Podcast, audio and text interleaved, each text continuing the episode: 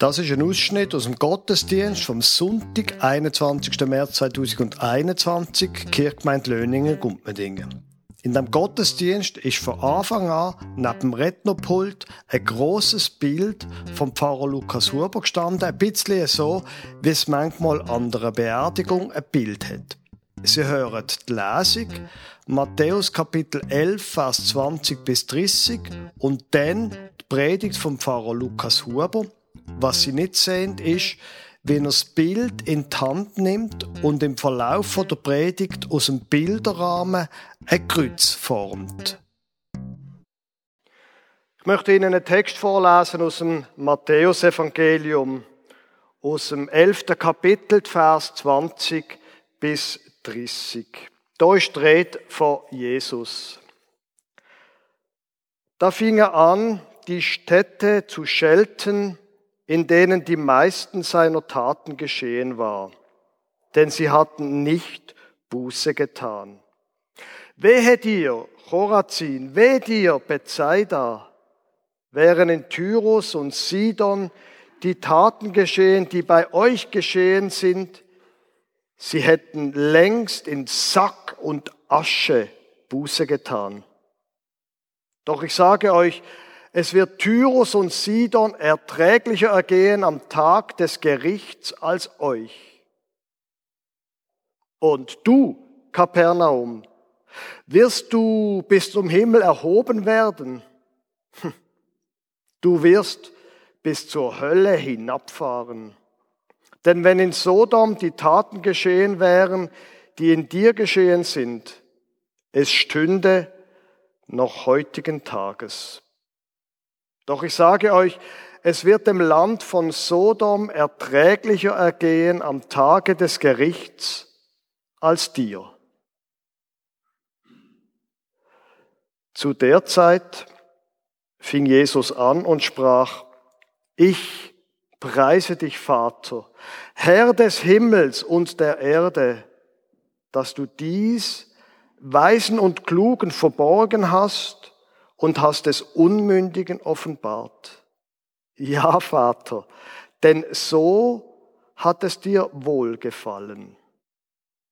Alles ist mir übergeben von meinem Vater, und niemand kennt den Sohn als nur der Vater, und niemand kennt den Vater als nur der Sohn, und wem es der Sohn offenbaren will.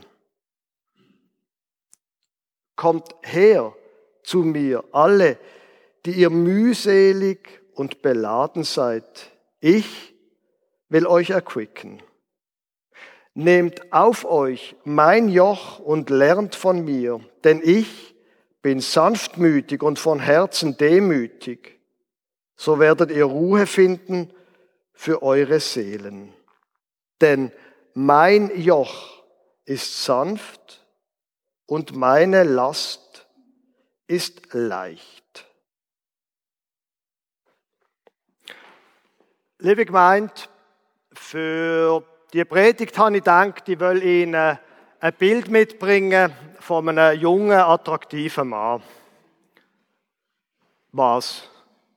Nicht jung und attraktiv. Okay, jung. Jung vielleicht nicht mehr.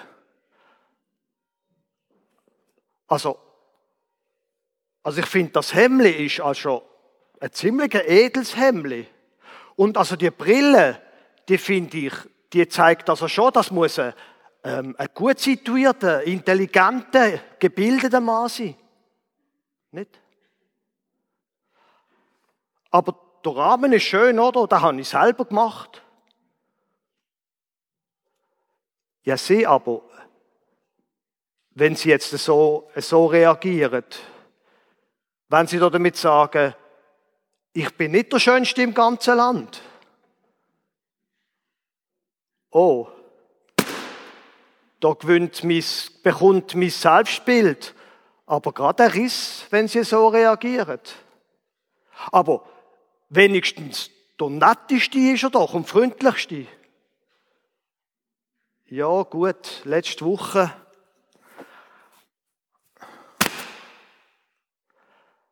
Ja. Und dann, Da Jesus, wo da vorher in der Lesung dreht davon war, der redet ja da immer von, von Wahrheit.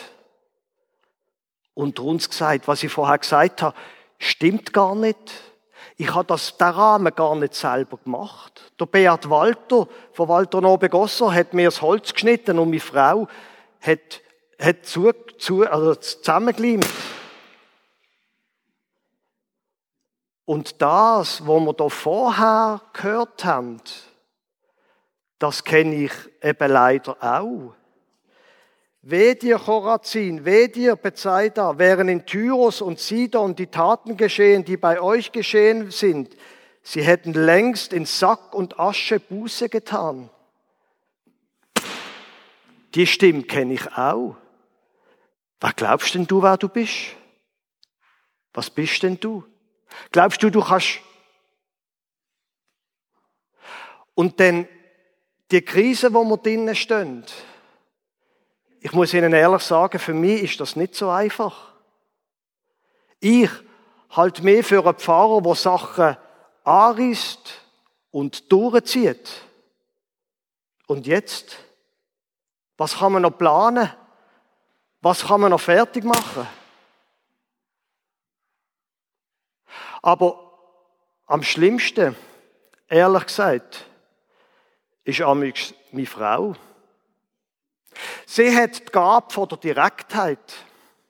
Und die Gabe von der Diplomatie hat sie manchmal nicht. Und am schlimmsten ist es, wenn ich nachher muss sagen, sie hat recht. Was bleibt denn am Schluss noch übrig von meinem Selbstbild? Nicht mehr viel.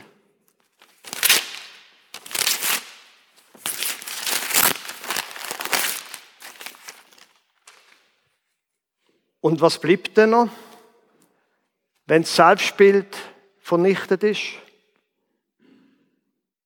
Der Rahmen.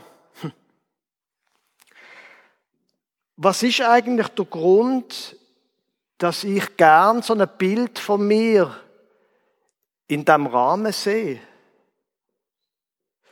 Klar, für Bilder da kann ich mich schön machen und ich kann mein Sonntagsgesicht anlegen und schöne Kleider und dann sehe ich gut aus. Aber das mit diesen Bilderrahmen, so ein Bilderrahmen hat doch dann auch etwas Tödliches an sich. Oder nicht? Das lebt nicht da drinnen.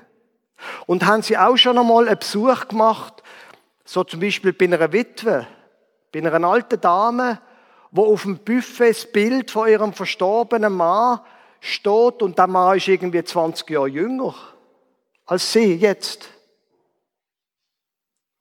Probieren wir da manchmal etwas festzuhalten in so einem Bilderrahmen, wo irgendwie gar nicht passt.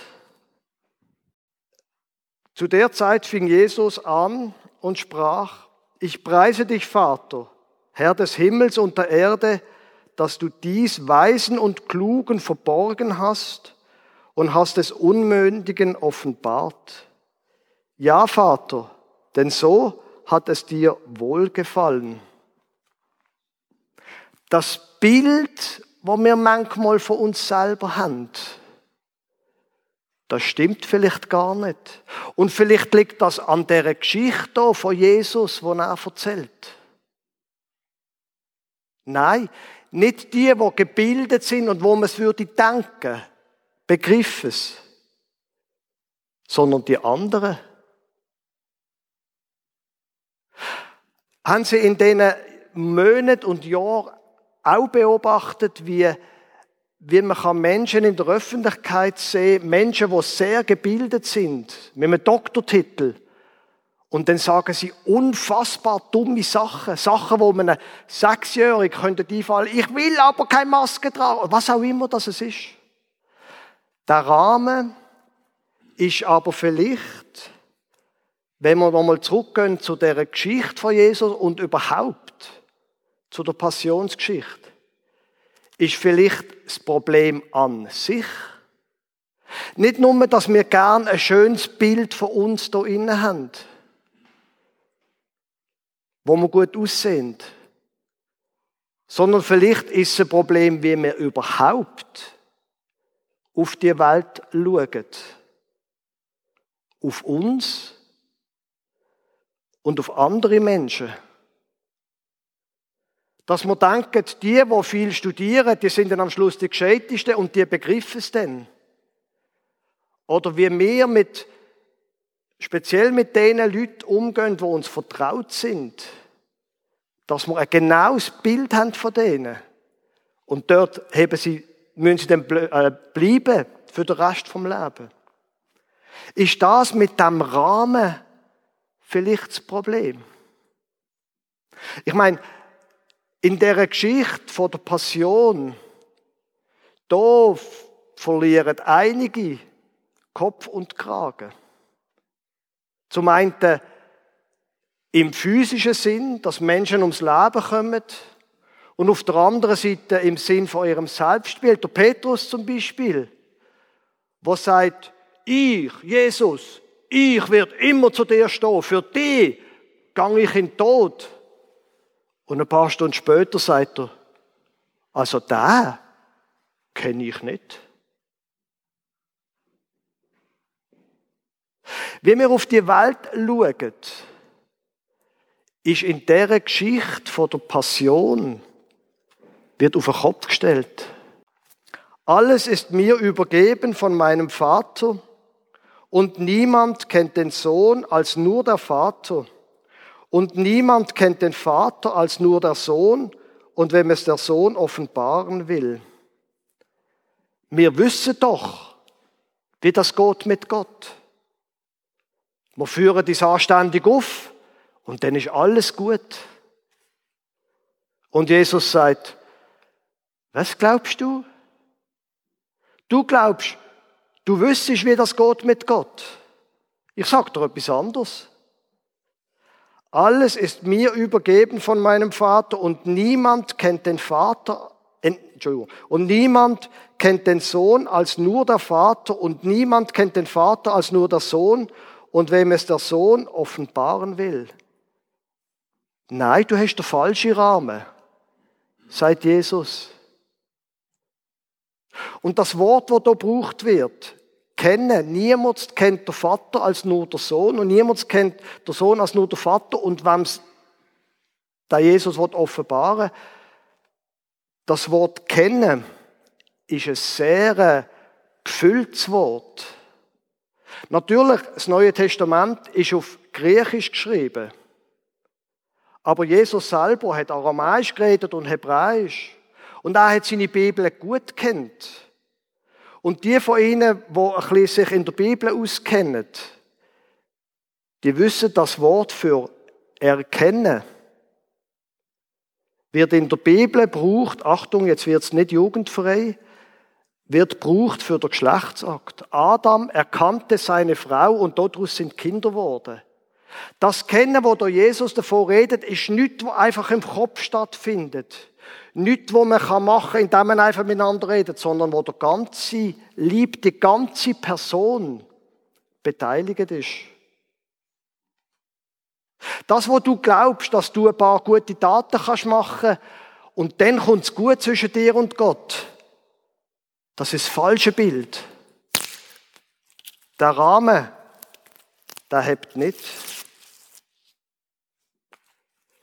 Da geht etwas kaputt in dieser Passionsgeschichte. Unser Selbstbild und unser Bild von der Welt und von Gott. Aber Jesus geht es nicht darum, zum Sachen kaputt machen. Manchmal muss etwas kaputt gehen. Jesus geht es darum, dass etwas anders wird. Aus dem Bilderrahmen, wo wir uns krampfhaft machen von uns selber und von anderen Menschen. Und die Form, wo das Neue wird, ist Form, ist die Form von einem Kreuz. In der Passionsgeschichte wird unsere Sicht auf die Wirklichkeit komplett auf den Kopf gestellt. Der Jesus, wo der Sohn von Gott ist, der wird, kommt nicht zum Herrschen, sondern er kommt dazu, um sein Leben zu geben. Für uns. Es läuft nicht so, wie die Jünger glaubt haben, dass das Reich von Gott jetzt mächtig aufgestellt wird. Sondern die Erlösung bekommt Form von einem Kreuz, wo er sein Leben gibt für uns. Wo nicht passt in die Art, wie wir über die Welt denken. Wo eine ganze neue Form bekommt, die Sicht auf die Wirklichkeit. Ja, es geht durchs Leiden durch. Es wird nicht einfach sein sondern schmerzhaft. Aber es führt neu an. Wenn du dies Bild aufgibst, wo du von dir selber hast, von anderen und von der Wirklichkeit.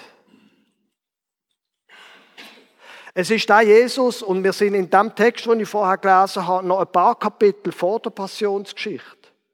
Aber es geht am Jesus um Folgendes.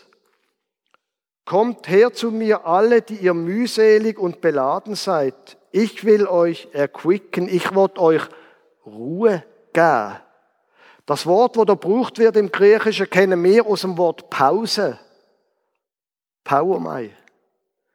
Ich werde euch Ruhe geben. Erholung, eine Pause. Nehmt auf euch mein Joch und lernt von mir, denn ich bin sanftmütig und von Herzen demütig, so werdet ihr Ruhe finden für eure Seelen. Denn mein Joch ist sanft und meine Last ist leicht. Zwei Wochen sind's noch bis Ostern. Eine gute Zeit, zum nochmal über uns selber nachzudenken. Wer bin ich eigentlich? Wer bin ich, wenn andere etwas anderes sagen als Gott? Wie schaue ich andere an? Wie schaue ich Gott an?